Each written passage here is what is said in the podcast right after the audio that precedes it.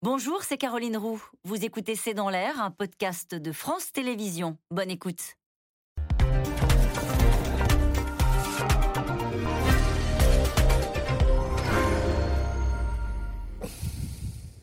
Bonsoir à toutes et à tous. Vladimir Poutine alerte sur un risque de catastrophe de grande envergure à Zaporizhia. Zaporizhia, c'est la plus grande centrale nucléaire d'Europe. Le maître du Kremlin s'est entretenu cet après-midi avec Emmanuel Macron. Il évoque la possible contamination radioactive de vastes territoires et dénonce le bombardement systématique de la centrale nucléaire.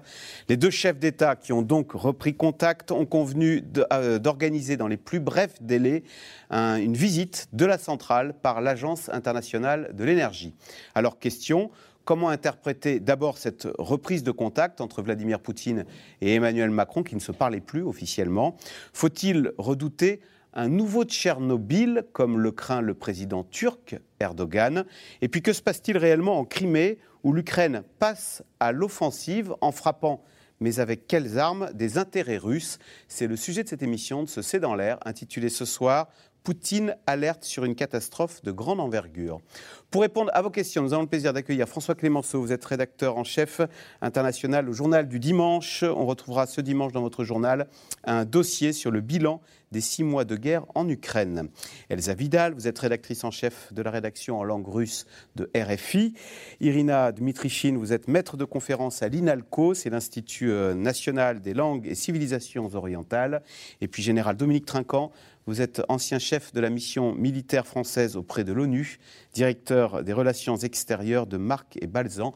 Merci de participer à cette émission en direct. Bonsoir euh, François Clémenceau. D'abord, la surprise de cet après-midi, elle est tombée avec cette dépêche AFP de 16h12 qui nous a indiqué que Emmanuel Macron et Vladimir Poutine se sont entretenus cet après-midi au téléphone. Oui, alors ce n'est pas une si grande surprise que cela, dans la mesure où euh, on savait que sur cette affaire de Zaporizhia, il y avait une énorme émotion et une très très grande préoccupation en fait des dirigeants de la région, des dirigeants européens, des dirigeants du monde entier en fait, et que le président Zelensky lui-même avait alerté sur cette crise euh, qui se déroule sur place. Et donc, oui, euh, dans la mesure où, lors de l'entretien téléphonique avec le président Macron, le président Zelensky a fait part de ce qu'il souhaitait voir se mettre en place, on a beaucoup évoqué une démilitarisation de la zone, on a évoqué une cessation des combats, évidemment, mais les deux parties, si vous voulez, sont tellement euh, ancrées sur leur propre position jusqu'à encore hier, il n'y avait aucune possibilité qu'on organise précisément une visite ou une inspection de l'Agence de l'international de l'énergie atomique. Et donc, oui, ce coup de fil Zelensky-Macron a permis le coup de fil Macron-Poutine. Et ce qu'il en ressort, et il va falloir maintenant regarder de plus près si euh, les paroles sont suivies d'actes, c'est que le président Poutine apparemment, a l'air disposé à ce que s'organise euh, une visite sur place pour euh, évaluer la façon dont on peut mieux protéger cette centrale. Mais vous le savez, dans le passé, il y a déjà eu des cas euh, similaires. Rappelez-vous ce qui s'était passé, par exemple, lorsqu'une centrale nucléaire ukrainienne avait été prise par les Russes au tout début de la guerre, avant que les Russes eux-mêmes ne fassent leur retrait.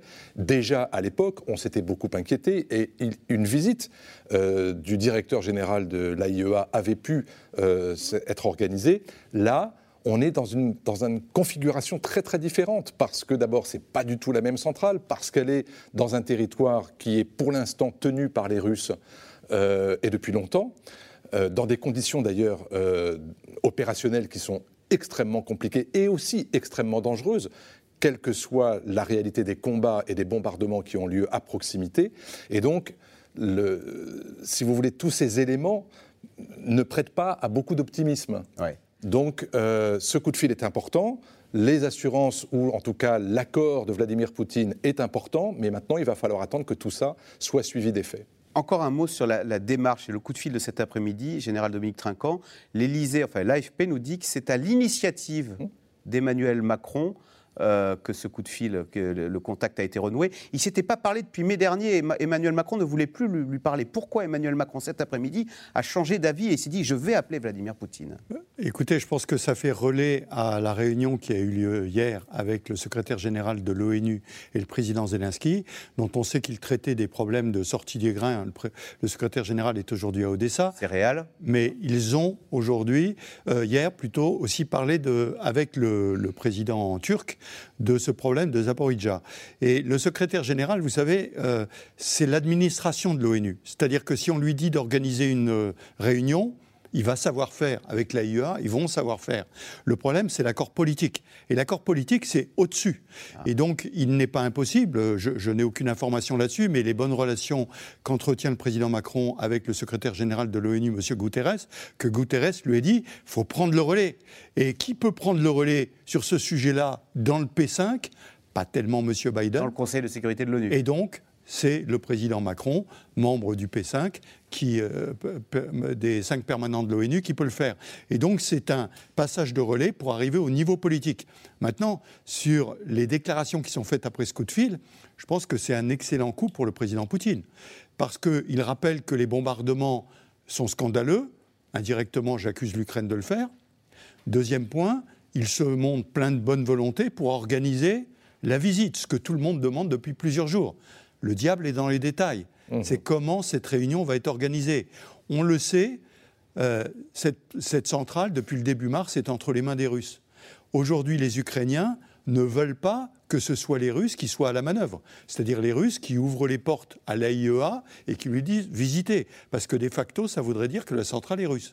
Mmh. Donc, euh, tout, le problème va maintenant retomber sur l'organisation, c'est-à-dire l'AIEA, qu'elle quelle euh, euh, garantie elle va demander, comment ça va s'organiser, et qu'est-ce que les Ukrainiens vont accepter, et qu'est-ce que les Russes vont faire. Parce qu'au passage, il y a quand même l'armement russe qui est à l'intérieur de la centrale. Ah, l'armement russe est à l'intérieur de cette mmh. centrale nucléaire. Alors, on a un certain nombre d'indices sur des équipements militaires. Et on a eu des indices aussi sur des tirs qui ont eu lieu à partir de la centrale, donc très clairement de l'armement. Donc ça veut dire qu'il y a de l'armement russe. C'est pour cela d'ailleurs qu'il y a eu des attaques par drone des Ukrainiens sur l'armement russe à l'intérieur de la centrale. Donc euh, voilà, il va falloir voir comment tout ceci se monte. Et je suis d'accord avec vous, il va falloir voir ce qui va se passer dans les jours qui viennent. Irina Dmitrichine, comment ici interpréter, analyser cette cet élan de transparence de Poutine. Est-ce qu'on peut imaginer qu'il anticiperait une mauvaise nouvelle quand il dit euh, que euh, cette centrale est l'objet de bombardements incessants et euh, qu'il craint une contamination radioactive de vastes territoires? Est-ce que oui, comme le craint le président turc, on peut envisager un nouveau Tchernobyl? Je me méfie beaucoup de la bonne volonté du président Poutine parce qu'après avoir créé le problème, voilà qu'il se présente maintenant comme celui qui est censé le régler, le résoudre. C'est une chimère qu'il puisse y avoir un problème? Ah, le problème est, tout à fait réel, il peut être euh, organisé et ça peut être aussi une, une, erreur de manipulation, tout simplement, parce qu'après avoir amené les armements lourds, après avoir amené les obus, parce qu'il y a eu quand même des tirs euh, sur le territoire ukrainien à partir de la mhm. centrale, euh, qui, sont, qui sont indéniables, après avoir amené les, troupes, après avoir chassé plus ou moins, ou en tout cas restreint euh, le travail de, l'équipe de, maintenance, de, tous ceux qui sont censés assurer le fonctionnement de la centrale, après avoir envisagé un temps d'arrêter la centrale et de récupérer cette énergie euh, au profit de la Russie, donc priver la rive droite de l'Ukraine de, cette électricité. Donc maintenant, voyant qu'il y a une inquiétude de la communauté internationale qui monte, Poutine inverse les choses. Il a quand même obtenu que le président Macron l'appelle. C'est quand même euh, déjà une, victoire, je pense, en, soi. Et maintenant, il va poser ses conditions qu'est-ce qu'il demandera en échange de cette visite et de, de, ce, rôle, beau rôle qu'il s'est donné en alertant sur le danger d'explosion nucléaire, sachant que les Ukrainiens n'ont aucun intérêt à provoquer un accident. C'est quand même un territoire ukrainien. Avant que cette, euh, ce nuage puisse atteindre le territoire étranger, c'est quand même le territoire ukrainien, les habitants euh, de, l'Ukraine qui vont être touchés. Mais qui bombarde cette centrale nucléaire? Vous disiez à l'instant. Personne ne le bombarde. À ma connaissance, il n'y a pas eu de bombardement de la centrale. Il y a eu des tirs. Alors, est-ce qu'on peut. Dans les environs, il y a eu Alors, donc, en fait, les Russes bombardent depuis la centrale, mais les Ukrainiens se gardent bien de répliquer. Exactement. Exactement. D'accord. Contrairement à ce que euh, Vladimir Poutine dit, semble dire le contraire. Mais... Pas la première fois. On n'en sait rien? Non, mais il faudrait regarder d'abord la carte et puis le territoire que ça occupe. Cette centrale de Zaporizhia, elle, est immense, vous vous rendez compte C'est six réacteurs. C'est la, la, plus grande centrale d'Europe. Donc vous imaginez le territoire que ça recouvre. Et elle se situe sur les bords du Dniepr, qui sont côté euh, est occupés par la Russie, côté ouest du Dniepr, ce sont les forces ukrainiennes. Donc évidemment qu'il y a un enjeu stratégique parce que le contrôle de ce fleuve et des installations stratégiques qui se trouvent le long du fleuve, c'est fondamental pour les deux côtés. Donc oui, il y a eu, euh, à partir des, euh, de la proximité de cette base, ou même dans la, la centrale elle-même, des tirs russes vers les positions ukrainiennes de l'autre côté du fleuve, et il y a une, une difficulté à faire en sorte que ces tirs de part et d'autre n'endommagent pas le, cœur central de cette... Parce que les Ukrainiens répliquent on n'en sait rien. Alors, c'est très confus. Les uns et les autres s'accusent de cela. Mais pour l'instant, il n'y a aucun témoin, j'allais dire indépendant, qui puisse dire au heure par heure ce qu'il se passe vraiment. Mais même le fait même qu'il y ait des combats d'artillerie aux alentours de la centrale, ne serait-ce que dans les 5 ou 10 kilomètres autour de cette centrale. C'est mettre en danger les installations qui y sont, parce qu'on sait très bien que, euh, vous l'avez vu à travers le passé, des incidents dans, euh, dans, les centrales nucléaires ou à proximité, ça crée un risque. Euh, il y a des risques de fissures, il y a des risques, de, il y a des risques sismiques, il y a toutes ces choses-là. Donc, Bien sûr que c'est un joyau qu'il faut préserver, mais c'est un joyau stratégique parce que les, les Russes sont parfaitement capables, comme ça vient d'être dit, de faire dérouter le circuit d'approvisionnement électrique vers la Crimée et vers la Russie, et de priver les Ukrainiens du bénéfice de cette énergie. Donc c'est une question éminemment stratégique, éminemment sensible, et vous retrouvez dans cet épisode-là la même chose que dans des épisodes précédents. C'est une forme de chantage. Il y a eu le chantage sur les céréales, on l'a bien euh, décrypté. Il y a ce chantage aujourd'hui à la catastrophe atomique. Général Trinquant, votre vision là, d'abord c'est inquiétant de voir que cette centrale nucléaire est au cœur d'un conflit armé. Bien sûr. D'abord c'est la première fois qu'une centrale nucléaire est au cœur d'un conflit armé. Donc euh, la gestion est extrêmement difficile et euh, euh, et les risques d'incidents sont présents à tout moment. Euh, comme vous le disiez, bombardement d'un côté, bombardement de l'autre, même un bombardement qui part vers l'autre rive de l'intérieur, on ne peut pas exclure un incident de tir, ce qu'on appelle un incident de tir, un obus qui explose, etc. Donc, évidemment, c'est la première fois qu'une centrale nucléaire est au cœur de la guerre, et il faut absolument se régler ce problème-là. C'est pour ça que l'appel de toutes les bonnes volontés, j'allais dire, c'est démilitarisation de la zone, inspection par l'AIEA. Et c'est vrai que cette centrale est essentielle. Le secrétaire général, euh, M. Guterres, rappelle que l'électricité est ukrainienne. C'est pas par hasard qu'il dit mmh. ça. Ça veut dire qu'il faut, la, il faut la laisser aux Ukrainiens. Il faut la laisser aux Ukrainiens. Alors qu'on sait très bien que les Russes ont pris cette centrale très très tôt pour avoir l'électricité pour toutes les parties qui vont être occupées par la Russie. Et donc, euh, il y a un enjeu absolument majeur là-dedans. Et puis, on connaît ça. Enfin, si les six réacteurs ne fonctionnent pas aujourd'hui, il y en a un, sûrement, peut-être un deuxième qui fonctionne. Donc, euh, mais ça fournit quand même beaucoup d'électricité. Et donc, euh, pour l'Ukraine, ça serait un dommage majeur de ne pas avoir cette. Mais le premier souci, c'est bien sûr démilitarisation, inspection pour être sûr qu'il n'y ait pas d'incidents sur cette centrale. Parce que, comme vous le disiez, le personnel qui est là-bas depuis le début mars, sous forte contrainte, peut euh, commettre des erreurs. Ah et, là, on arrive à des incidents. D'ailleurs, les, Russes, hier, avaient demandé au personnel russe d'évacuer la centrale, en disant qu'il allait y avoir un incident. Ah Bon, j'attendais des nouvelles, je n'en ai pas eu, il n'y a pas eu d'incident. Est-ce que c'était simplement pour faire grimper un peu la pression? Euh, C'est possible. Mais Elsa Vidal, est-ce qu'on ne peut pas imaginer une vraie inquiétude, y compris de la part des Russes? On imagine que des deux.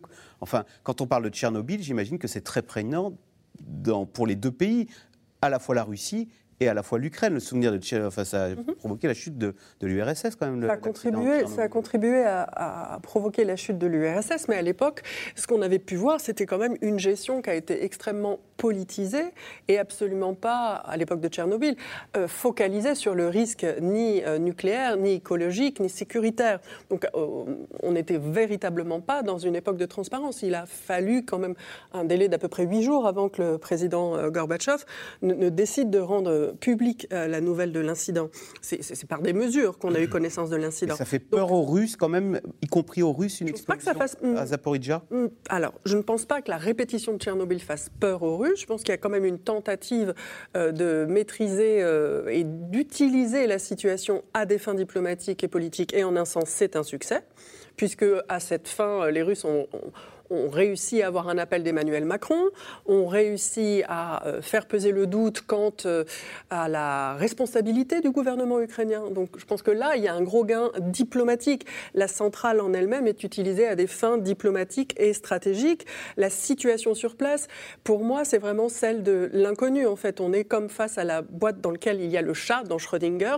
Tant qu'on n'est pas arrivé jusqu'à la centrale et qu'on n'a pas accès à la centrale dans des conditions indépendantes et cette visite Comment va-t-elle être hmm. organisée À quoi Alors, à l'instant, auront-ils accès, À l'instant, Poutine a dit qu'il autorise l'AIEA à passer par l'Ukraine pour accéder à, euh, à, cette centrale.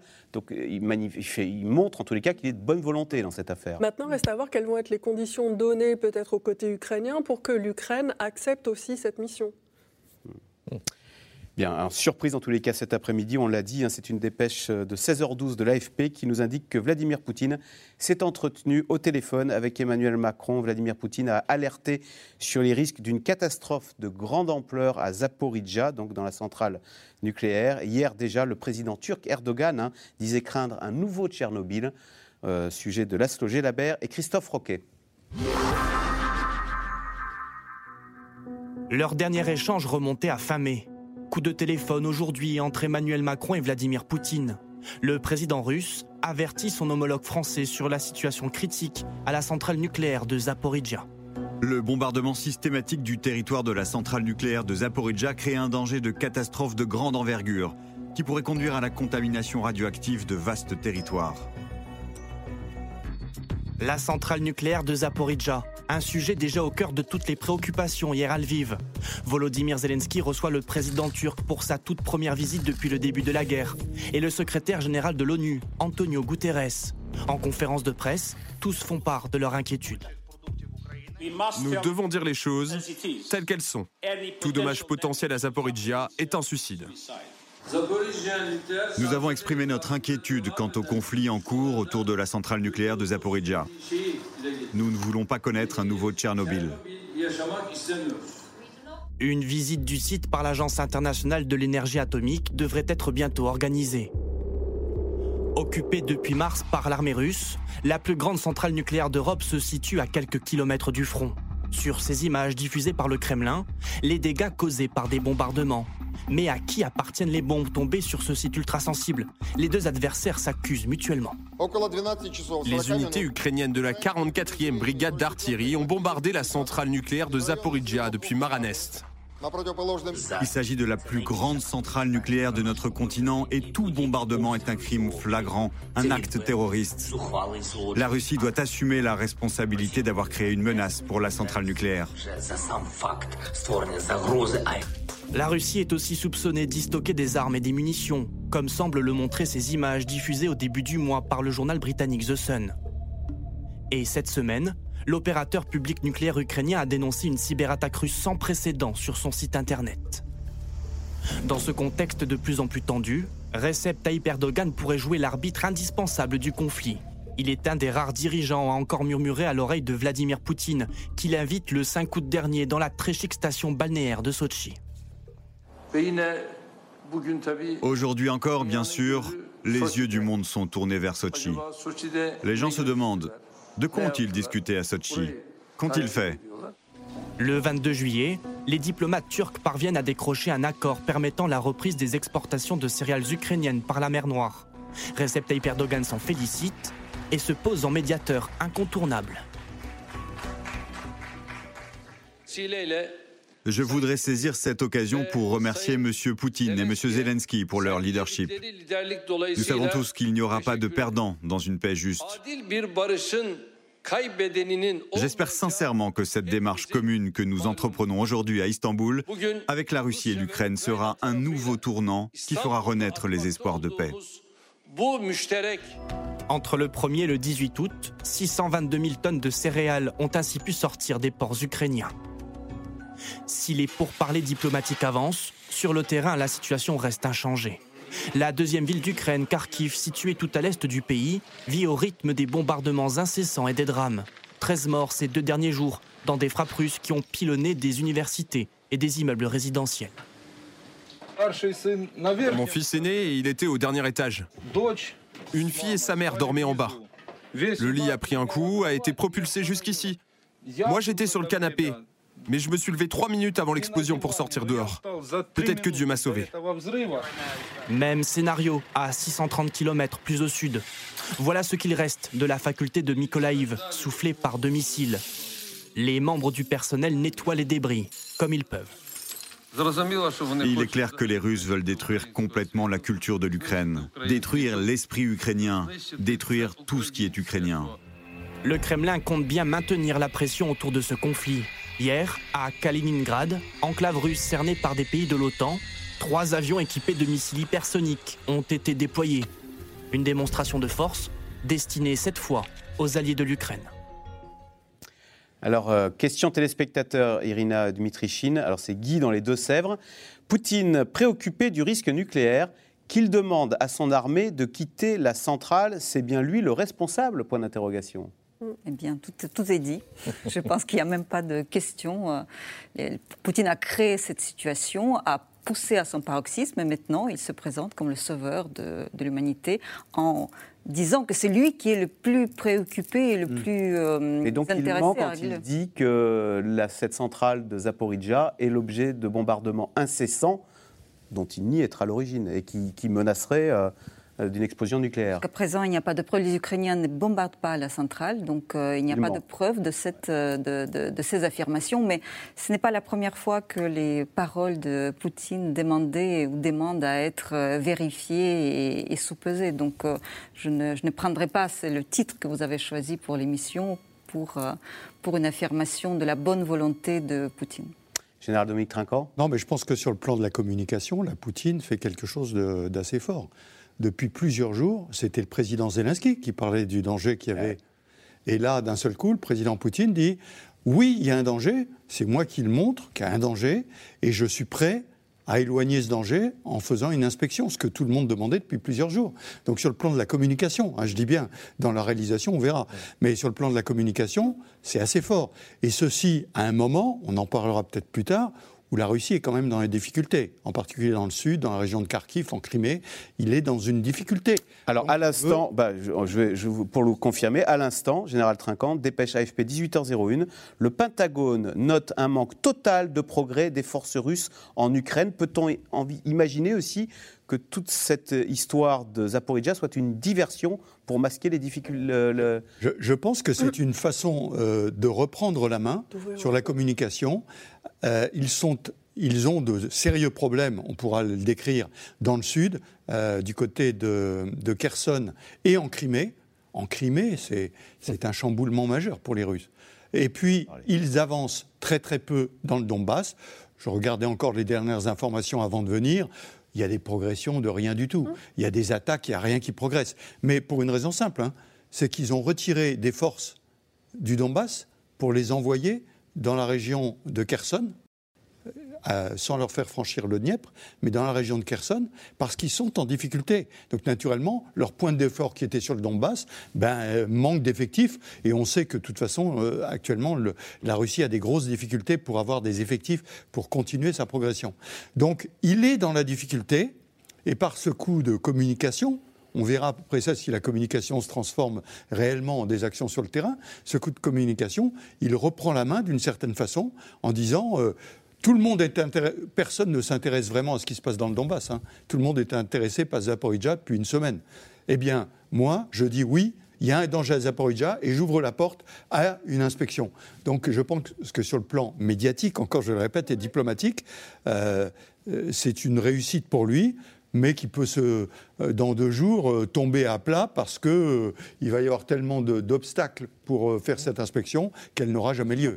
François Clémenceau, quand même, ça doit nous réfléchir. hein. Ça montre qu'un pays qui a une centrale nucléaire, des centrales nucléaires, est vulnérable, qu'au fond, en cas de conflit, une centrale nucléaire, ça devient une cible euh, bien pratique pour l'ennemi. Oui, mais l'énergie, ça a toujours été au cœur des guerres. Là, c'est vrai que c'est la première fois pour une centrale de cette importance dans un pays euh, comme l'Ukraine, mais rappelez-vous les guerres du passé euh, avec le pétrole, où l'objectif c'était aussi de détruire des, raffineries, des puits de pétrole, empêcher. Une centrale nucléaire, quand ça explose, ça fait des dégâts. Oui, mais les... oui, oui, bien sûr, naturellement, et surtout qu'il y, y, a une psychose à propos du nucléaire, et qui est légitime d'ailleurs. Mais euh, moi, je me souviens notamment pendant la guerre du Golfe, lorsque vous voyez tous ces puits de pétrole au Koweït qui étaient littéralement, euh, euh, c'était la politique de la terre brûlée de la part de, Saddam Hussein, et, et, le désastre écologique qui s'en est suivi dans le Golfe arabo-persique, c'était absolument incroyable. Donc là encore, c'est quand je parlais de chantage tout à l'heure, c'est ça, c'est de, de se dire, je vais utiliser quelque chose qui fait peur aux gens. Donc on l'a vu sur l'histoire des céréales à partir des ports de la mer, de la mer Noire, c'était la faim dans le monde, c'est quand même quelque chose de colossal quand vous voyez que des millions d'habitants risquaient de mourir euh, cet automne ou cet hiver parce que euh, l'aide alimentaire n'arrivait pas. Là, c'est la peur du nucléaire, la peur de la catastrophe. Et donc oui, c'est très habile de la part de Poutine de se servir de cette psychose-là pour essayer d'obtenir des gains politiques. Mais est-ce que vous imaginez une seconde que la semaine prochaine ou euh, dans 15 jours, une délégation de la IEA venue de Vienne débarque, aille de Kiev jusqu'à Zaporizhia se, fa se fasse Il ne faut pas croire Vladimir Poutine quand il le promet cet après-midi. Mais je ne dis pas qu'il ne faut pas y croire. Je, dis que j'ai du mal à imaginer qu'une équipe d'inspecteurs de l'AIEA arrive à Zaporizhia pour se faire euh, ouvrir les portes de cette centrale par des Russes en armes euh, qui, qui sont qui possède cette centrale depuis le mois de mars, et avec euh, des pauvres ingénieurs ukrainiens qui sont retenus quasiment en otage dans cette centrale depuis le mois de mars, à qui on fait vivre un cauchemar. Vous imaginez que dans une centrale nucléaire, d'habitude, il faut changer les effectifs, il faut organiser des rotations pour faire en sorte que la centrale soit euh, maintenue d'une façon euh, sécure. Là, on, frise la catastrophe en permanence depuis le mois de mars, en fait. Oui, oui juste deux points. Les, les, euh, les inspections de l'AIEA respectent euh, des procédures extrêmement strictes. Et donc, il va falloir voir, c'est l'AIEA qui va mettre les conditions. Il va falloir voir si les conditions mises en place par l'AIEA sont respectées. Deuxième point, sur les centrales nucléaires en site de guerre il y a quand même des mesures qui ont été prises. Hein. Si sur les six réacteurs. Je dis ça parce qu'en France, on a 58, 56 réacteurs. Oui, mais en fait, sur les six réacteurs, quatre ont été déconnectés dès le début de la guerre. Pourquoi? Pour assurer la sûreté, justement. Parce que les réacteurs se refroidissent et à partir de ce moment-là, les problèmes de danger nucléaire, au bout de huit jours ou dix jours, diminuent considérablement. Donc il ne faut pas, si vous voulez, on joue beaucoup sur l'émotion et sur la peur du nucléaire, en fait. Et, mais dans le détail, quand on interroge les spécialistes, ce que je ne suis pas, tous les spécialistes vous disent attendez, on n'y est pas. Hein. Question téléspectateur Erdogan sera-t-il celui qui arrivera à calmer le jeu entre l'Ukraine et la Russie. Quand on a entendu hier Erdogan dire qu'il craignait un nouveau Tchernobyl, euh, ça a peut-être joué aussi dans Vladimir Poutine s'est dit il faut que je fasse quelque chose. Bah, c'est un duo surtout, je pense. Euh, il, se, renvoie la balle et il se concerte énormément depuis plusieurs années. Euh, tant Erdogan que Vladimir Poutine et le leader chinois sont en première ligne pour s'unir, en dépit de leurs divergences, contre ce qu'ils appellent l'Occident global et l'impérialisme occidental, puisqu'ils fondent dedans et les Américains et l'Union européenne dans un second temps. ils sont effectivement euh, très actifs pour se positionner comme à même d'apporter des solutions politiques et diplomatiques dans une zone qu'ils considèrent la leur. Et en ce qui concerne Erdogan et Vladimir Poutine et l'Ukraine, au demeurant, ce sont euh, des pays de la mer Noire. Et ils sont, de ce point de vue-là, euh, très enclins à vouloir exclure tout à fait Joe Biden potentiellement euh, les leaders de l'Union européenne si ceux-ci ne leur font pas la place. Et c'est vraiment un coup diplomatique très très fort de, mm. de, Erdogan qui, lui, va faire face à des élections très prochainement et qui doit donner des gages à des partis qui sont extrêmement nationalistes en interne. Donc ça joue énormément sur son agenda international. Mais alors, euh, François Clémenceau, quand même, Erdogan, quel coup de maître. Hein. c'est l'interlocuteur dans ce conflit et il arrive en plus à faire croire qu'il est à la fois du côté des Russes et du côté des Ukrainiens. Il était hier à Lviv avec le président Zelensky. Bah oui. C'est un sorte de magicien, là. Un Janus. c'est un Janus. comment comment interpréter, là? Bah, Mais parce que c'est un homme qui voit d'abord les intérêts de son pays, mais surtout ses propres intérêts. Mm. On l'a dit, il a une élection cruciale l'année prochaine. Euh, pour l'instant, euh, il est plutôt parti pour la perdre, mm. et auquel cas c'est la, la, fin d'une histoire. Et donc, tous les moyens sont bons pour lui pour essayer de marquer des points. En interne, c'est compliqué. À l'extérieur, c'est plus facile. Et c'est d'autant plus facile qu'il n'a pas de scrupules. Je veux dire, il est capable de faire des deals avec les Russes, notamment, on l'a bien vu, lorsqu'il euh, il est, il est allé passer des contrats avec eux pour se doter de missiles S-400, qui sont littéralement incompatible avec euh, les autres matériels que lui fournissent l'OTAN, enfin notamment les États-Unis d'Amérique, euh, euh, avec notamment des avions F-35. Donc, en tant qu'allié de l'OTAN, il se met en porte-à-faux, mais vis-à-vis de l'Ukraine, il n'applique pas les, sanctions, internationales européennes ou celles des Occidentaux contre la Russie à propos de ce qui se passe en Ukraine. Mais il est capable de dire, mais sur l'affaire des céréales, je suis celui qui est capable d'intervenir parce que c'est un pays riverain de la mer Noire, parce qu'il a le contrôle des détroits du Bosphore et des Dardanelles, et parce qu'il a cette forme de, capacité, non pas neutre, mais, mais de jouer effectivement l'ego between indispensable. Bon, là aussi, on verra si au bout du compte, il finira par tirer son épingle du jeu, pour lui-même, c'est-à-dire s'assurer éventuellement d'une réélection parce qu'il se sera montré jusqu'au bout comme l'homme qui est capable d'éviter le pire. Alors pendant ce temps-là, on le disait, hein, l'armée russe patine sur le terrain. En Crimée, après l'attaque d'un dépôt de munitions, c'est une base militaire russe qui a été visée. La péninsule ukrainienne annexée par la Russie en 2014 n'était pas concernée par les combats jusqu'à présent. C'est donc un véritable tournant dans cette guerre, car euh, ces installations stratégiques se situent côté russe, loin derrière la ligne de front. Sujet de Thibaut Gross et Michel Bouilly. Le territoire semblait préservé des combats. Mais ce mardi matin, une vague de détonation retentit dans le ciel de la Crimée. Explosion en chaîne de réserves de munitions. Derrière cette épaisse fumée, une base militaire russe vient de prendre feu. Deux villages ont dû être évacués. Pourtant bien loin du front, ses habitants n'avaient rien vu venir. Un obus a atterri près de nous, c'était effrayant. Deux soldats sont arrivés et ont dit Allez, faites vos valises, s'il vous plaît, il faut partir si vous voulez rester en vie. Ils nous ont ouvert les portes et nous sommes venus ici. C'est déjà la deuxième explosion en Crimée depuis le début du mois. Après la première, intervenue le 9 août au nord de Sébastopol.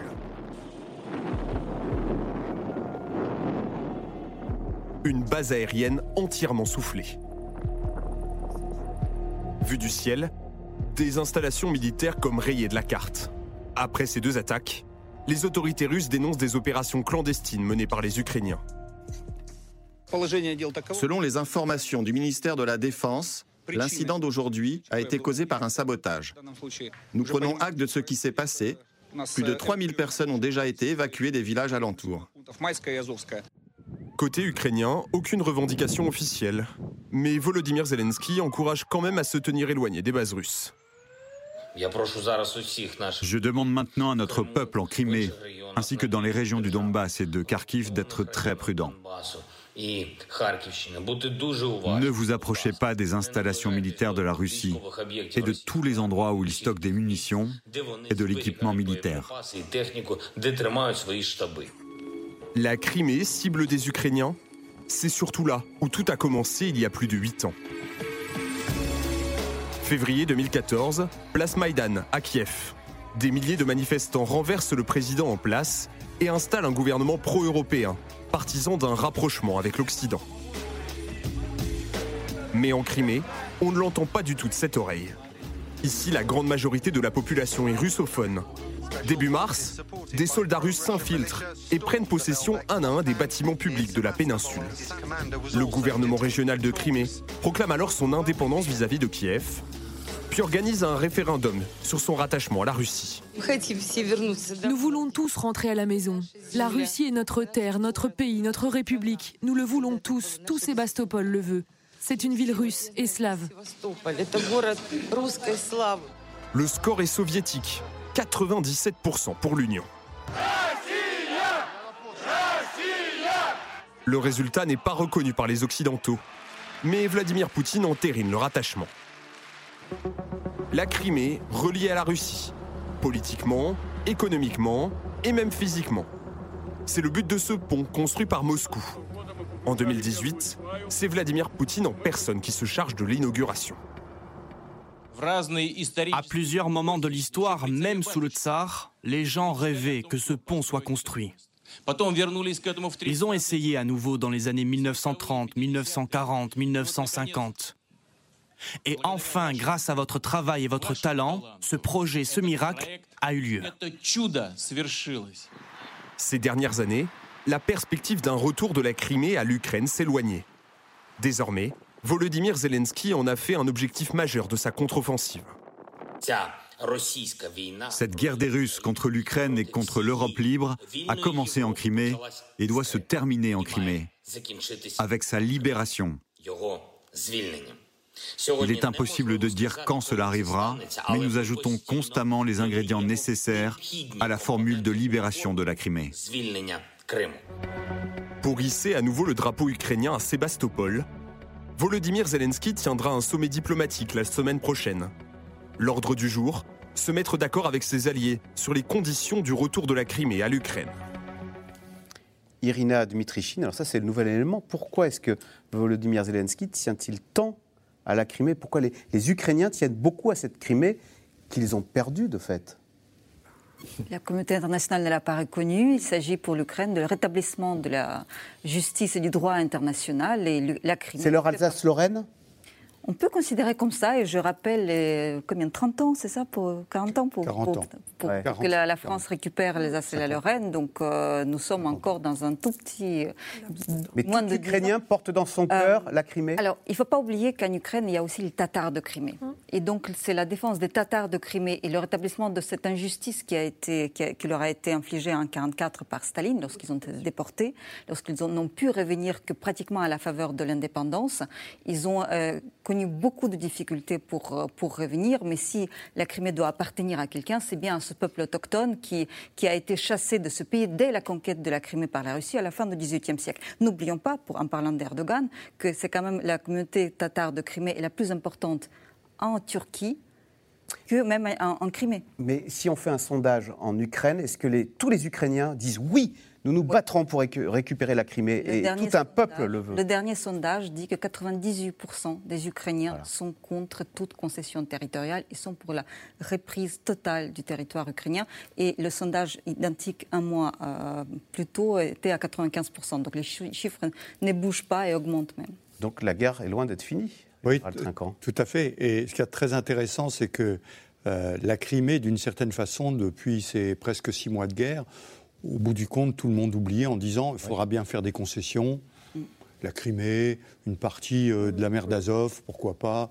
Euh, on ne voit pas très bien comment on pourrait faire autrement. Et là, le président Zelensky, en remettant ça sur la table, par, par son discours, mais par les faits. Parce que si vous voulez, les attaques en Crimée Aujourd'hui, c'est quelque chose d'exceptionnel. Alors, question téléspectateur, je me permets de vous couper. La Crimée étant assez éloignée des positions de l'armée ukrainienne, quels engins sont utilisés pour la frapper? Comment ils font les Ukrainiens? Alors, 200 km à l'intérieur du territoire tout à, russe. Tout à l'heure, sur la carte, on montait deux attaques. On oublie la première, qui a eu lieu lors de la fête de la marine, où un drone a survolé le ministère de la marine, enfin l'état-major de la marine, pardon, de Sébastopol, et a attaqué. Donc, un drone, ça peut aller de très loin comme ça peut aller de très près. Ça peut être manipulé par un opérateur qui est à 3 euh, km ou 5 km, enfin peu, importe. Donc l'impression qu'on a aujourd'hui, c'est qu'il y a des infiltrations de forces spéciales ukrainiennes, aidées probablement par des résistants. Ça a été cité d'ailleurs par le gouvernement ukrainien, qui a parlé de la résistance à l'intérieur, qui font des actions. Quand on voit les images de la, de la base aérienne, la première attaque sur la base aérienne, on s'aperçoit qu'il y a beaucoup d'îlots, en fait, qui ont été détruits. Ça, c'est des actions de commando, parce que ce n'est pas une bombe au milieu qui fait euh, sauter tout ça. Il a fallu placer des charges sur un certain nombre de points pour faire sauter tout ça. Donc, il y a vraiment des actions dans la profondeur, et ceci est lié à l'opération qui se passe actuellement à Kherson. Le but des Ukrainiens, la meilleure défense, c'est l'attaque, dit-on. Et lorsque les Ukrainiens en étaient simplement à se défendre sur le Donbass, ils subissaient échec sur échec. À Kherson, ils sont en train de remporter des points. Couper les ponts sur le Dniepr, ce qui isole les forces russes. Imaginez une seconde que les forces russes qui sont à l'ouest du Dniepr ne puissent pas passer de l'autre côté et soient faites prisonnières par les Ukrainiens. Pour Poutine, c'est une catastrophe majeure.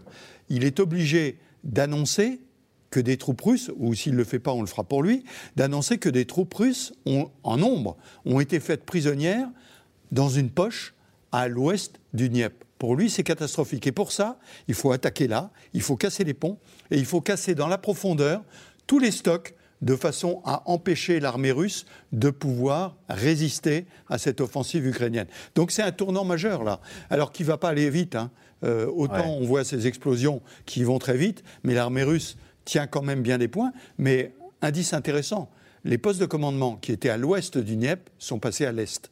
C'est-à-dire que les Russes, aujourd'hui, se rendent compte qu'ils auront du mal à défendre les positions à l'ouest. Elsa Vidal, on le voit, euh, Irina Dmitrichine nous disait à l'instant, les Ukrainiens ne lâcheront jamais la Crimée, c'est leur Alsace-Lorraine. Et les Russes, est-ce qu'ils y tiennent à cette Crimée? Ça représente quoi pour les Russes, la Crimée? Est-ce que c'est une belle conquête? Ils se disent, tiens, euh, on, peut être fier de notre Vladimir Poutine, grâce à lui, nous avons récupéré cette Crimée. Bah, il y a un attachement qui est important, mais qui est surtout, euh, moi je dirais, géostratégique. C'est que c'est l'attachement à l'accès aux mers du Sud, avec des ports en eau profonde, qui étaient le symbole, euh, effectivement, aussi de la puissance militaire soviétique puis russe. Et euh, le, port de Sébastopol a fait l'objet d'accords internationaux, enfin d'accords entre les deux États qui permettaient son usage et qui était repoussé encore de 30 ans, qui permettait à la Russie d'utiliser encore cette infrastructure. Donc c'est un atout stratégique certain.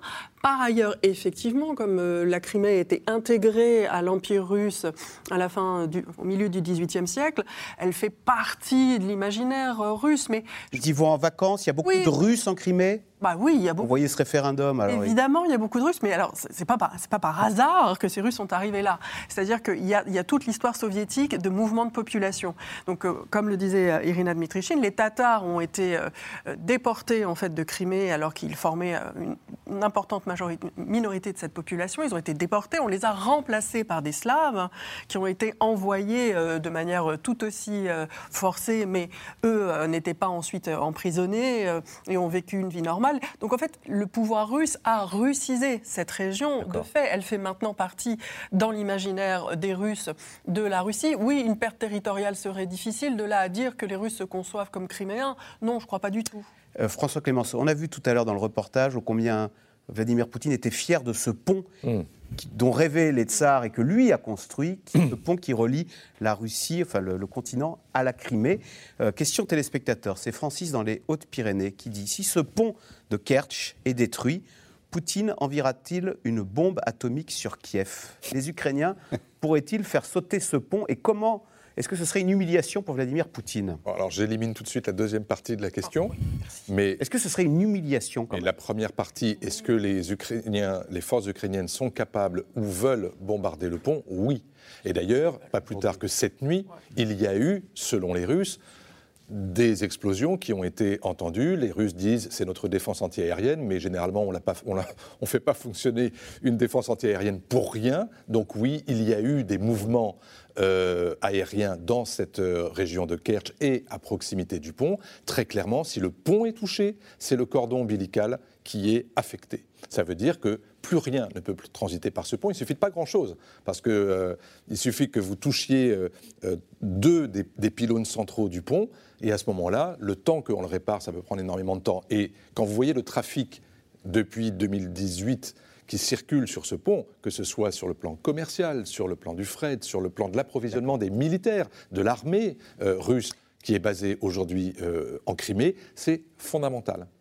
Euh, Irina Dmitrichine, vous ne craignez pas quand même la réaction de l'ours blessé, pour reprendre la question de Francis, si Vladimir Poutine, qui avait promis de conquérir l'Ukraine, non seulement n'a rien conquis, mais en plus a perdu la Crimée dont il pensait avoir gagné, euh, c'est une humiliation suprême dont il ne pourrait pas se remettre. C'est l'ours blessé, traqué dans son corner, là.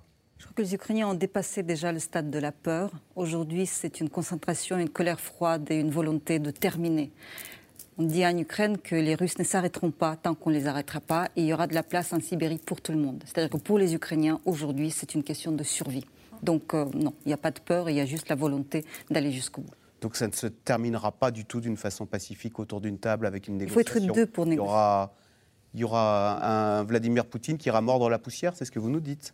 Les, les Ukrainiens ne s'arrêteront pas avant avant d'avoir retrouvé leur euh, souveraineté et intégrité territoriale. Ça veut dire quoi quand il y aura la place à Sibérie pour tout le monde? Ça veut dire que les Ukrainiens comptent les envoyer bah, Bien sûr, il y a eu quand même suffisamment de documents euh, là-dessus qui ont été présentés par, euh, par Poutine, par Medvedev ou par, par les proches du, du, pouvoir.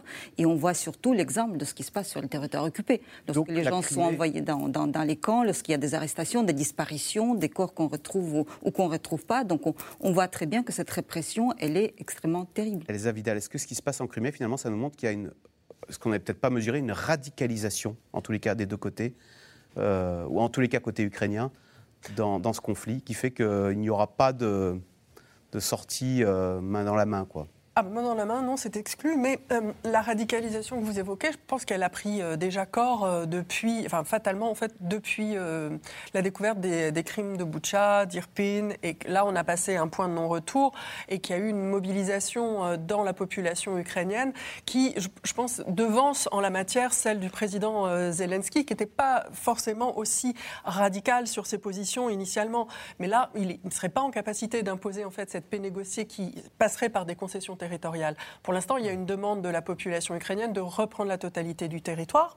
Et je dirais qu'effectivement, plus ce tournant, le fait qu'on même s'ils ne le reconnaissent pas, euh, qu'il y ait des activités ukrainiennes en Crimée, euh, s'inscrit euh, dans, une, dans la tactique des Ukrainiens pour faire trembler l'état-major russe sur ses bases, pour lui faire entendre qu'il y a des offensives qui hmm. sont possibles, pour le fragiliser, puisqu'il y a quand même le front du Donbass qui n'avance pas. Et pour moi, en fait, les deux sujets dont on discute aujourd'hui sont vraiment liés, parce que l'intervention ukrainienne, ukrainienne en Crimée, c'est quelque chose qu'il est plus facile de passer sous silence en créant un second front à Zaporizhia, en faisant valoir le risque nucléaire, en rassemblant la communauté internationale, pour laisser de côté cette question de ce qui se passe en Crimée. François Clémenceau Oui, sur votre question, Axel, sur la négociation. Euh, on le dit, il n'y a rien à négocier à ce stade. On dit aussi souvent qu'en diplomatie, il faut négocier en position de force. Hmm. Mais la position de force vous entraîne souvent à la prolonger, c'est-à-dire à se dire je suis capable de gagner jusqu'au bout. Encore un peu plus. Donc, au début, rappelez-vous, on avait dit les Russes sont en position de force. S'ils voulaient négocier, ce serait maintenant. Et on s'est aperçu que ce n'était pas du tout la volonté. Parce qu'ils se sont dit on est capable de rentrer, on ira jusqu'au bout. Et à l'époque, rappelez-vous, c'était Kiev, le contrôle total du territoire, la dénazification, etc. Aujourd'hui, les Ukrainiens qui ont montré leur capacité de résistance montrent et ils ont reçu suffisamment d'armement pour dire on peut continuer et on peut même gagner. Gagner quoi? Le Donbass, pour l'instant, c'est très difficile. La Crimée, ça reste encore un objectif éloigné. Mais continuer à repousser les Russes, à lancer des contre-offensives, notamment à Kherson, c'est fondamental. Moi, je pense que si négociation il devait y avoir un jour, ce seront plutôt lorsque les deux seront en position de faiblesse, c'est-à-dire qu'ils se seront usés considérablement dans la guerre. On citait le, chiffre tout à l'heure de 80 000 militaires russes hors de combat. Ça ne veut pas dire mort, ça veut dire probablement euh, un tiers mort, les deux tiers blessés. Mais c'est considérable. Euh, le jour où ces chiffres augmenteront de telle façon qu'il n'y aura pratiquement plus de relève possible d'un côté comme de l'autre, la mobilisation générale maintenant, elle est quand même euh, très accentuée côté ukrainien. Là aussi, on s'aperçoit qu'il y a un manque de, de, réserves disponibles. Donc il y aura un moment où ces deux protagonistes seront en position de faiblesse. Et là, peut-être qu'il y aura des, tiers pour leur dire c'est le moment de négocier. Alors justement, hein, cela fait bientôt six mois que la guerre en Ukraine a commencé. Avec elle, son lot de morts, vous en parliez, son lot de destruction, des horreurs qui traumatisent au quotidien l'ensemble de la population, soldats comme civils. Magali Lacrose et Pierre Dehorne se sont rendus dans une clinique de Kiev qui s'est spécialisée dans la prise en charge de ces souffrances psychologiques. On regarde. Kiev, août 2022. La guerre ne se voit presque pas. Elle s'entend quand sonnent les sirènes. Elle est partout dans toutes les têtes. La guerre psychologique et ses traumatismes n'épargnent aucun Ukrainien et pour longtemps, encore faudrait-il qu'ils s'en rendent compte. Les patients restent ici pendant un mois. On en a 17 en ce moment, mais il y aurait de la place pour 60. Derrière ces deux psychologues, une des toutes premières cliniques pour les traumatisés de la guerre. Les patients souffrent de graves troubles psychiques. Quand ils entrent ici, toute confrontation extérieure risquerait de perturber leur cure. Pour comprendre ce qu'ils font ici, leurs histoires, il faut écouter ceux qui les soignent. Justement, c'est l'heure des évaluations. Le problème avec Sacha, c'est que dès qu'on arrive à le stabiliser, il rechute. Je crois que c'est à cause de ce qui s'est passé là-bas. Il a interdiction de raconter. Hier dans le groupe, il a dit ⁇ J'ai honte parce que les soldats ont vu que j'avais peur ⁇ J'ai essayé de lui dire que c'était une réaction normale, mais il ne peut pas l'entendre. Entre les murs de la clinique, face aux patients, soldats ou civils, les soignants doivent s'adapter aux troubles de la guerre. La culpabilité, la mort violente des proches, la peur de cet avenir vide ou des secrets militaires inavouables. Chaque séance doit démarrer par Ces entretiens sont confidentiels. Ils sont paranoïaques. Pour certains, le traumatisme se manifeste la nuit. Avant de se faire aider pour chasser l'angoisse, Taras travaillait jour et nuit. Tant de nuits blanches depuis l'invasion russe. Même quand on n'a pas été sur le front, même quand la famille est en vie. Dès sa première semaine à la clinique, comme par miracle. J'ai bien dormi. À la clinique, il y avait une certaine discipline, mais ce n'était pas la prison non plus. Contrairement aux autres patients, moi ça allait. Je savais où j'étais. J'arrivais à l'heure à toutes les séances. Vous savez, pour beaucoup de gens, les horaires, c'était pour la vie d'avant. Depuis qu'il est sorti de la clinique il y a une semaine, il applique les techniques apprises pour évacuer son stress. Il a repris son travail d'informaticien, mais d'autres inquiétudes se profilent. Beaucoup de mes amis sont sur le front, mais pas moi. Je n'ai pas peur d'aller me battre. J'ai plutôt peur de la société les tensions Est-Ouest à l'intérieur de notre pays sont très grandes. J'ai peur que notre pays soit déchiré, même si la guerre s'arrête. La société a changé trop vite. J'ai du mal à vivre avec ça. Le travail, l'argent, les avis des gens, tout est source de tensions et ça me stresse beaucoup. À force de côtoyer tout type de patients, civils ou soldats, loin ou proches des combats, Oleg connaît de mieux en mieux les traumatismes de la guerre. On observe que les gens qui se trouvent au plus près de l'épicentre des combats sont paradoxalement moins traumatisés, parce que le danger est concret et qu'ils y survivent. Ils ont l'impression de pouvoir agir sur la situation. C'est une des raisons pour laquelle certains refusent d'évacuer. À la clinique, les patients ne sont pas les seuls à avoir besoin d'aide. Régulièrement, les soignants se soignent entre eux, s'écoutent et parlent de leur propre traumatisme. Dans tous les manuels de psychologie, on vous apprend que pour traiter les traumatismes, il faut être sorti du contexte traumatique. Mais il n'y a pas de sécurité en Ukraine. Il faut que les gens aient consulté. Il faut vraiment commencer à intégrer que tout le monde en a besoin dès maintenant. Sur la ligne de front et dans la tête de chacun, la guerre en Ukraine n'a pas fini de faire des ravages dans un pays où longtemps la santé mentale n'a pas été prise au sérieux. Général Trinquant, vous en avez été euh, le témoin de ces traumatismes de guerre. Et comment et quand se manifestent-ils? Euh, Très souvent, longtemps après. Les, ce qu'on appelle les syndromes post-traumatiques. Je me souviens très bien, quand je suis revenu du Liban en 92, les Suédois qui étaient à côté m'ont dit Qu'est-ce que vous faites avec vos soldats quand vous rentrez euh, sur ces sujets-là? 92, je me dis de quoi parlez-vous? On s'en occupait absolument pas. Et ceci est arrivé, en fait, après le Rwanda, 94, lorsque, euh, sur le pont de Verbania, euh, vous savez, l'attaque qui a été lancée à l'époque par le capitaine Lecointre pour reprendre le pont de Verbania, à qui a été à Sarajevo, qui était un combat qui a été extrêmement rude. Et donc, quand les soldats en sont sortis, il y a des psychologues qui les ont interrogés et qui se sont aperçus qu'ils avaient des syndromes qui dataient de 94, du Rwanda. Du Rwanda.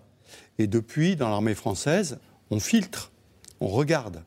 J'ai le cas euh, très précis du fils d'un de mes camarades qui était dans les forces spéciales, plusieurs opérations en Afghanistan, et un jour, sur le quai d'une gare en France, longtemps après, d'un seul coup, ça s'est déclenché.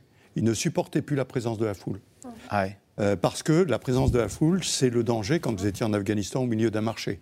Et que probablement, il avait vu une bombe exploser euh, pas loin et des camarades tués. Donc c'est quelque chose qui se déclenche après. Alors je, vous parle là, bien sûr, des, des militaires. Des militaires. Que là, dans le reportage, on voit des civils. Un peu de militaires, on voit des civils. Mais ça, c'est quelque chose. Il faut bien voir que notre société a énormément changé. On a des soldats qui sont beaucoup moins rustiques. Si je prends ne serait-ce que la guerre d'Algérie, la guerre d'Algérie, beaucoup des soldats de l'infanterie venaient de la campagne française. Ils étaient extrêmement rustiques et donc encaissaient beaucoup plus de choses. Aujourd'hui, euh, eh bien, notre société est beaucoup plus molle, souple, ce qui est d'ailleurs un, souci pour les armées, c'est-à-dire qu'on doit endurcir nos soldats pour les protéger avant d'aller à la guerre il faut les former psychologiquement pour qu'ils puissent encaisser. Mais il y a une, remarque très intéressante qui a été faite et que j'approuve complètement, c'est que ceux qui sont dans le combat, en fait... Quand on est dans l'action... Ils sont dans l'action. Donc, euh, voilà. Mais il y a des moments où beaucoup plus tard, ça peut se déclencher. Irina Dmitrichine, vous parliez de Boutcha tout à l'heure. On imagine aussi le traumatisme des civils, euh, des femmes, bien sûr, des enfants.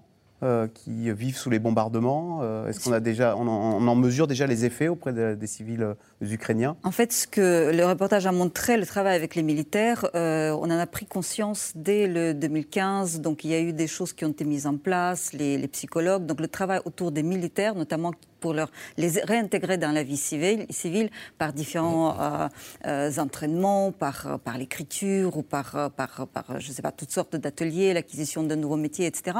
Tout cela, ça, a été, ça existait déjà et donc là, on n'a fait que reprendre, réactiver, peut-être élargir le dispositif. Ce qu'on a découvert maintenant, c'est tout le travail qui doit être fait auprès des civils, auprès des victimes des viols, auprès de ceux qui ont vécu dans les caves, qui ont, qui ont passé des, des, des nuits entières et des, des, semaines et des semaines dans à se cacher des bombardements, euh, cette population-là doit aussi être, euh, être aidée. Il faut les, les, retrouver, en fait, les faire parler. Euh, ensuite, il y a le travail sur les enfants. Et puis, puis il y a, il y a tous, ces, tous ces millions de personnes qui sont parties. Vous savez, les gens qu'on, je pense que vous avez croisé, les gens qui viennent ici, souvent n'arrivent pas à dormir ou, mmh. ou on, entend encore mettre du temps, en tout cas, à, à, à, réapprendre leur environnement sonore, si vous voulez, parce, tout simplement parce qu'ils vivent toujours avec ce traumatisme de la guerre. Donc, l'Ukraine est consciente qu'il s'agit d'un travail euh, à plusieurs niveaux et sur des années. Oui. Sur le, oui, sur les enfants, moi je me souviens, on a passé euh, au printemps dernier un reportage sur précisément les traumatismes des familles qui ont perdu des enfants dans la guerre, qui ont, qui ont été délibérément visés en tant que civils. Et je crois qu'on on approche maintenant le nombre de 700 enfants ukrainiens qui sont morts dans cette guerre. C'est considérable dans un conflit moderne de voir autant d'enfants victimes. Euh, et et le travail des, familles pour pouvoir précisément trouver l'aide psychologique, à la fois pour supporter évidemment la peur et surtout la perte, le deuil d'enfants qui n'ont, enfin je veux dire, qui sont innocents. Je veux dire, ce ne sont pas des militaires, ce ne sont pas des hommes en armes, et, ils sont censés être protégés les premiers. C'est pour ça que vous avez autant de rappels des Nations Unies, des, États pour dire euh, les civils ne peuvent pas être ciblés. Or, la preuve de ce que l'on dit depuis maintenant euh, six mois, c'est que, regardez les images de Kharkiv que vous avez montrées tout à l'heure, des immeubles d'habitation civile continuent d'être visés et bombardés. Elsa Vidal, question téléspectateur de Pascal Essonne, côté russe maintenant.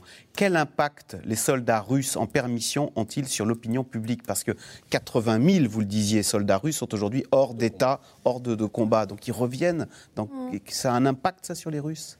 En fait, ça a un impact. La difficulté quand on parle de la société russe, souvent pour nous, c'est de bien comprendre que quand on est dans une démocratie, il y a très peu de différence entre ce que vous exprimez dans la sphère privée et ce que vous exprimez dans la sphère publique. Quand vous êtes dans un régime autoritaire comme celui de la Russie, ce que vous dites à vos proches, la manière dont vous le dites, euh, elle est elle peut être tout à fait spontanée, véridique, etc.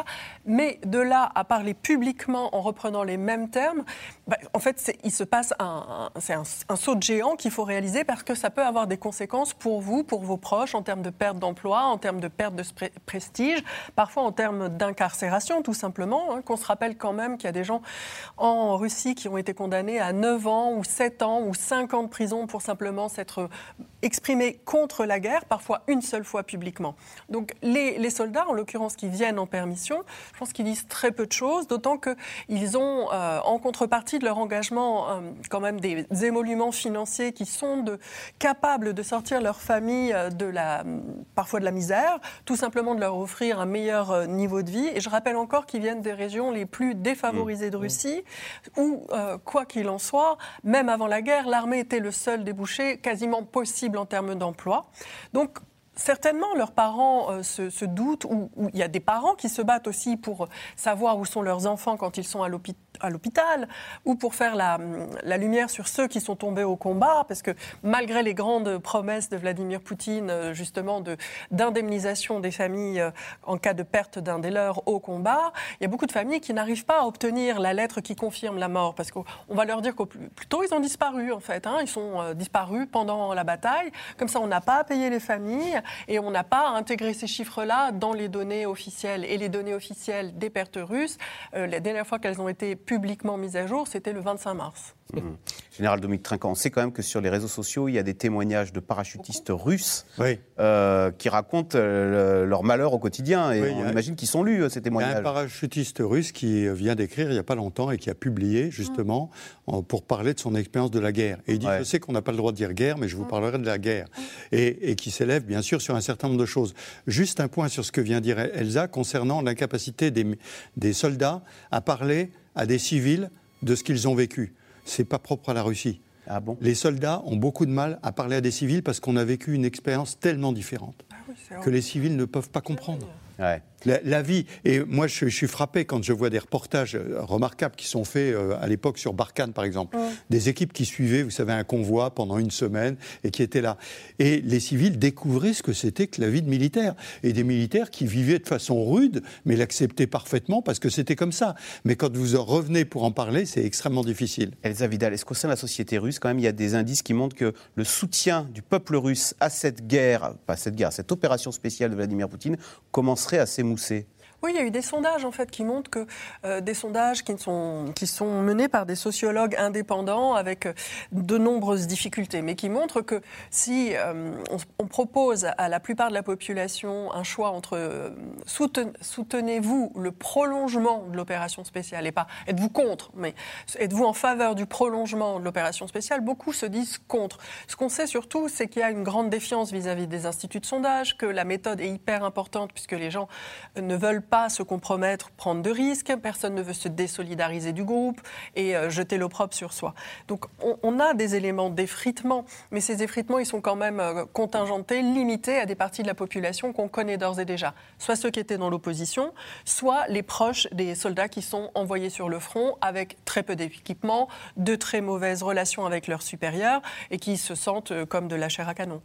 Allez, tout de suite, on revient à vos questions. François Clémenceau, c'est Michel en Savoie. Si la Russie s'enlise dans cette guerre, Poutine ne risque-t-il pas de perdre le pouvoir? C'est difficile de répondre à cette question. Euh, une chose qui est sûre, c'est que précisément... On va tout quand même dans cette guerre? Ah, Je ne suis pas sûr. Euh, mais ce qui est sûr, c'est que euh, depuis presque... Allez, on va dire au moins depuis 2014, la, façon dont il a resserré euh, son noyau dur autour de lui avec des hommes en qui il a une confiance totale, et ils sont très peu nombreux. Certains disent qu'il se compte sur les doigts d'une seule main. Euh, montre que euh, les, gens qui s'occupent de la sécurité nationale du pays, Poutine s'en sert un peu comme des gardes du corps. Euh, est-ce que c'est parce qu'il se méfie de la société? Non, je pense que euh, la société n'est pas dangereuse pour lui. Je pense qu'il vit dans cette, dans cette sorte de, de de, de, la peur de l'attentat? De schéma mental où c'est pas la société qui est dangereuse, ce sont ceux qui sont autour de lui et qui pourraient éventuellement soit le faire changer d'avis brutalement, soit obtenir quelque chose de sa part par des jeux d'influence ou par des jeux de, de chantage. Euh, c'est un régime exceptionnellement autoritaire, euh, à la limite de l'autocratie. Donc, euh, je ne pense pas que Poutine puisse être renversé, mais en revanche, et, certainement pas par une révolution populaire, mais en revanche qu'il y ait des effritements, des, petites crevasses au sein même de l'appareil exécutif russe, euh, qui doutent de plus en plus de l'efficacité de cette guerre et de, et, de cette, euh, des, objectifs, de la capacité à les remplir, oui. Euh, Emmanuel Macron ne se, ne se compromet-il pas en renouant ainsi avec Vladimir Poutine? C'est toujours la même question. Quand euh, le président Macron parle à Poutine, on dit qu'il ne devrait pas parler. Euh, le président Macron répète à chaque fois que quand il parle à Poutine, il a parlé à Zelensky avant, qu'il y a eu des discussions. On dit aussi qu'en diplomatie, il faut toujours maintenir un canal ouvert, parce que, euh, et en lien avec la question précédente, Poutine ne peut pas perdre. Je, je parle de lui-même, sa vision de lui-même. Il ne peut pas perdre. Et donc, le moment où il va sentir qu'il va perdre, il va bien falloir trouver une façon de discuter avec lui ou avec d'autres, parce que vous avez raison, euh, le conseil d'administration qui est autour de lui, pour ne pas parler euh, de la mafia euh, envers le parrain, il y a un moment où ils vont dire on, va trop loin, on va trop perdre, et donc il faut faire quelque chose. Donc je crois que le canal est important. simplement, sur le point précis là, c'est sur des aspects techniques. On ne parle pas de la négociation future sur l'Ukraine, euh, future de l'Ukraine, de la Russie, etc. On parle d'un sujet qui intéresse tout le monde. C'est le danger nucléaire de Zaporizhia qui va toucher l'Ukraine, la Russie, la Turquie, mais aussi l'Europe. Donc euh, voilà, c'est un sujet sur lequel il faut bien que quelqu'un s'en saisisse. Et si le président Macron est en mesure de le faire, euh, tant mieux. Les frappes en Crimée ont-elles désorganisé la logistique russe? Un oui. Oui. Très certainement. Il y avait une autre question sur faut-il interdire tous les Russes de visa, euh, y compris ceux qui voudraient s'enfuir et s'enfuir du pays, Irina Dmitrichine une question extrêmement complexe. Euh, il y a eu d'abord des, euh, des, questions de la culture, des sportifs, etc. Et donc je rappelle que quand pour les Russes c'est une question de visa, pour les artistes ukrainiens, pour les sportifs ukrainiens, ben, ils sont dans les tranchées, ils se font tuer, ils combattent pour leur, pays. Et je pense que euh, Poutine n'est pas seul. Ce n'est pas Poutine qui est, en train de tirer sur les, sur les Ukrainiens, violer, etc. Donc, donc il y a à un moment donné la question de responsabilité collective qui doit se poser. Bien, merci. C'est la fin de cette émission. Merci beaucoup d'y avoir participé. Vous restez sur euh, France 5 et nous, on se retrouve demain pour un nouveau C'est dans l'air. Bonne soirée sur France 5 et à demain.